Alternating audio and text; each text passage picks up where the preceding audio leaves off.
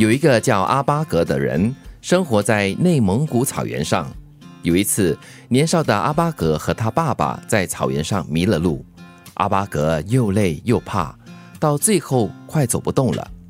爸爸就从兜里掏出了五枚硬币，把一枚硬币埋在草地里，把其余的四枚放在阿巴格的手上，说：“人生有五枚金币，童年、少年、青年、中年、老年各有一枚。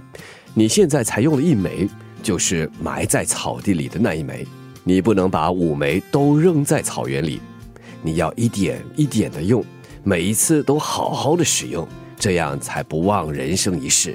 今天我们一定要走出草原，你将来也一定要走出草原。世界很大，人活着就要多走些地方，多看看，不要让你的金币没有用就扔掉。在父亲的鼓励下。那天，阿巴格走出了草原。长大后，阿巴格离开了家乡，在人生的每个不同阶段放下了一枚枚硬币。到了第四枚硬币时，他成了一位优秀的船长。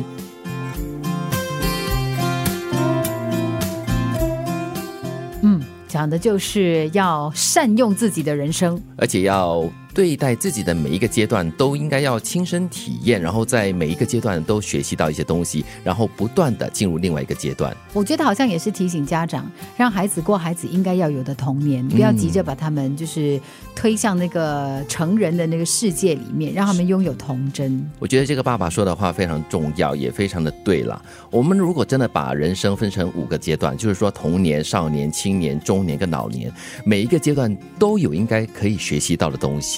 然后你就把学习到的东西好好的运用在下一个阶段。我们是一个累积了，对，这是一个累积。当然，我们没有说把所有的事情都有分所谓的绝对的好坏，或者是对或错。但是每一个过程中都会有一些可以学习到的东西。其实呢，就是就像这个阿巴格一样了，他们在草原上迷路了，是完全没有希望的一个状况啊。对，因为很很宽阔，你不知道应该往哪个方向走。是你真的可以很轻易就放弃的。所以，我我们在生活当中一定会面对这样的状况。的，你本来觉得哇，信心满满要做一件事情，可是可能走到了不到一半，你就觉得说哇。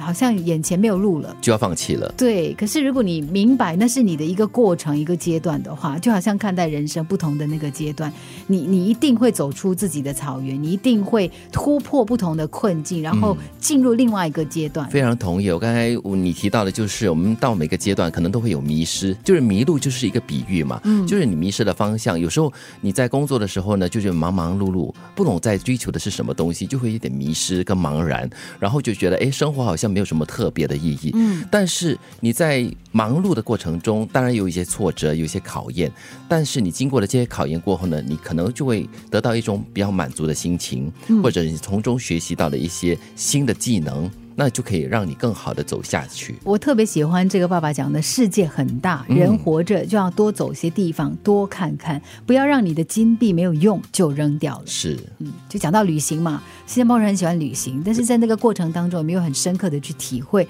这是一个问号啦。但是呢，总好过我们整天宅在家里，或者是锁定在那个屏幕上面，然后在很小的那个范围之内过日子，让自己的眼界开拓一些，真的是会比较好的。珍惜生命的一个阶段，不管哪个阶段，我们都会有所收获，有所失去，也会有做对和做错的事情。这些经历都是生活中最珍贵的学习。